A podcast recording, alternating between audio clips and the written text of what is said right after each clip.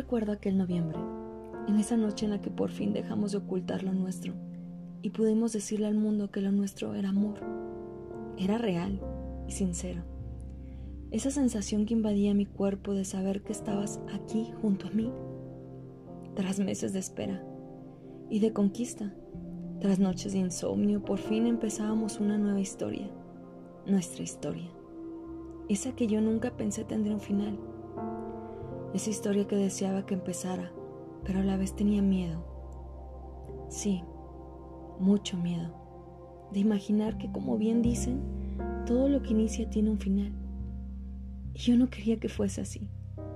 Quería detener el tiempo cada vez que te veía sonreír cada vez que veía tu mano sostener la mía y caminar de la par, era lo que más me hacía feliz. Al mirarme en tus ojos, era realmente hermoso. Esos ojos café que nunca olvidaría, que quedarían grabados en mi mente. No podría evitarlo. Quería gritarlo todos los días. Quería expresarte tanto, tanto, que no me quedara ni una duda de que eras tú, la persona que el destino, Dios, los planetas, el universo había traído para mí. Sí, esa persona que por años manifestaba su encuentro.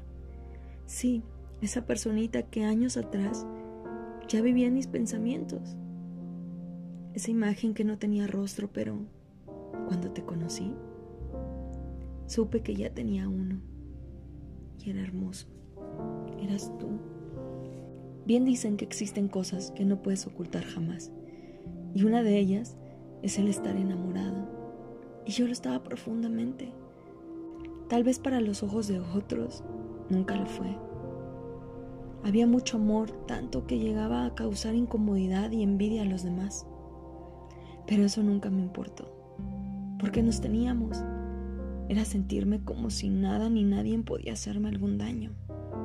Era sentir que al dormir estaba protegida y al despertar lo primero que vería siempre serían sí tus hermosos ojos. Tenía esa seguridad que estarías ahí y yo siempre para ti. Nunca me sentí tan segura de poder decir o pensar que mi amor sería incondicional. Tenía la seguridad de que nunca te iba a soltar. Porque así yo lo había decidido y jamás lo hubiese hecho. Era como haber tomado los votos y prometerte amor eterno, porque era así. En verdad, te amaba más allá, quizás hasta los huesos.